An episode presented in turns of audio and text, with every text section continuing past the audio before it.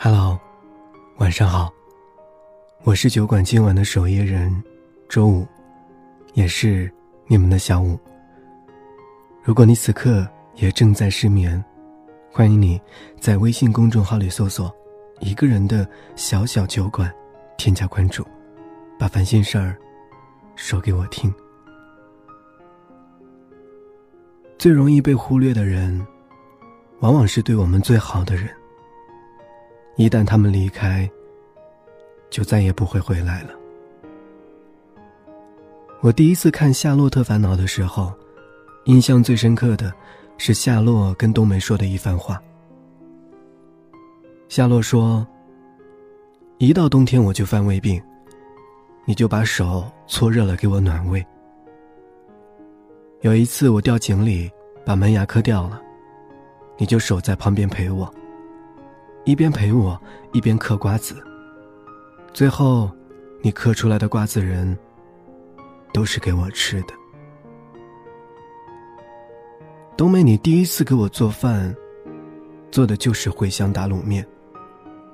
你说茴香的味道，能够让我在将来厌倦你的时候，多去回想你的好。而这段话说完，他才发现，冬梅。早已经嫁给别人，那是什么感觉呢？明明拥有了很多，却常常觉得少了什么。直到某一天才发现，那个全心全意对自己好的人，早就被自己弄丢了。好在，夏洛最后能够从梦中醒过来，还能够死死的抱着冬梅不肯放手。还能让一切重新开始，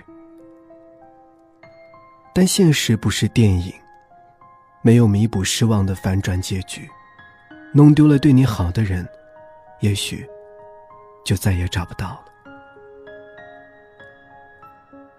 别把一个对你好的人弄丢，他爱你的时候有多么义无反顾的付出，不爱你的时候就多么义无反顾的退出。别在失去的时候才追悔莫及。这个世界上最不可追悔的，就是人性。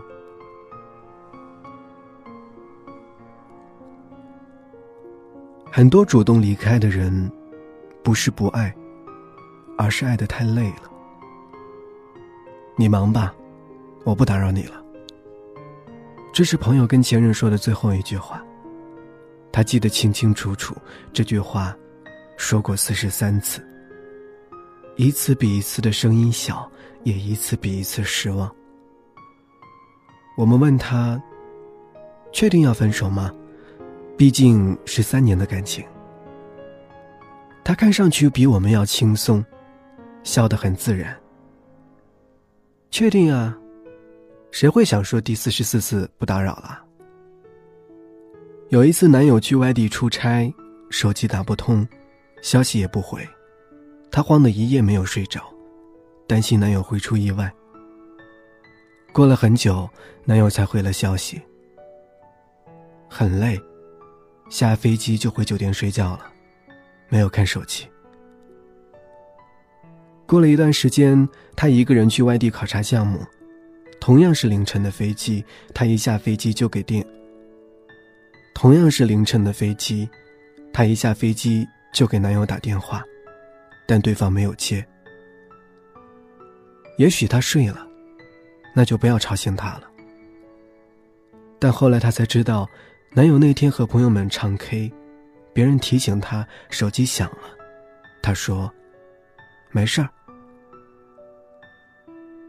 世界上最伤心的距离，是你甚至没有把我放在眼里，我却已经把你放在心里。明明是两个人的电影，我却始终在演独角戏。终于，他不再因为失去联系而彻夜不眠，不再因为没有问候而难过，更不再对两个人的生活怀有期待了。大声喊着我要分手的人，都是虚张声势。真正离开的那一刻，就连关门的声音。都会变得很轻。我爱你的时候，可以掏心掏肺；我不爱你的时候，就可以没心没肺。谢谢你教会我，一个人的生活该怎么过。既然我已经学会了，也就不再需要你了。从此两不相欠。爱，可以让人不求回报，但是生活在一起需要对方的回应。两个人在一起，就要你对我好，我心疼你。爱情就像是跷跷板，两边用力才能平衡，只靠一个人的付出。很快就结束了。我有一位朋友的丈夫是自由摄影师，工作地点不固定，有时候一天要去四五个城市。丈夫每一次出差，她就会打电话问候：“到了吗？吃饭了吗？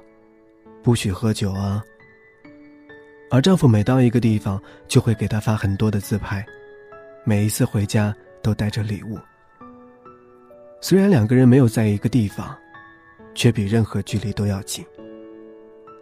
朋友说，有一次没有接到丈夫的电话，丈夫回家第一句话就说：“你对我不好了，我去外地，你都不关心了。”这件事让她笑了好几天，但是心里很暖，因为她知道自己对丈夫的那些好，都被她记在心里。丈夫给她最好的爱，就是懂得。她给自己打那些电话的意义，还有什么比有人懂你更暖心的事儿呢？张小娴说：“世界上最奇绝的事儿，就是两个人本来距离很远，互不相识，忽然有一天相爱，距离变得很近，然后有一天不再相爱了，本来很近的两个人变得很远，甚至比以前更远。”曾经要共度余生的人，如今却跟余生没有任何关系。人世间最痛苦的事，莫过于此。你呢？对你最好的人，还在身边吗？如果还在，我希望你永远都不知道失去一个真心爱你的人，有多痛苦。有个爱你的人不容易，千万不要伤他的心。他愿意陪你打游戏，你就少玩一会儿，多陪他做他喜欢的事儿。他愿意陪你挤公交，你就使劲奋斗，让他过上好日子。他愿意忙完工作还做家务，你就少一些应酬，帮他分担。他生气的时候，你就多一点耐心，该拥抱就别只是牵手。他遇到困难，你就多一点陪伴，别让他觉得不被理解。他愿意为你努力，你就再给他一点时间。爱情需要互相理解。一个真心对你好的人，值得你这么做。爱情里，最不该让对方觉得一个人也过得挺好的，而是让对方觉得必须有你在，每天才值得期待。听到朋友说，最近你过得并不快乐，连简单问变得很沉重。如果不是我没有和你一起到最后，能否改变呢？你经历的不同。你说，想念如果成了。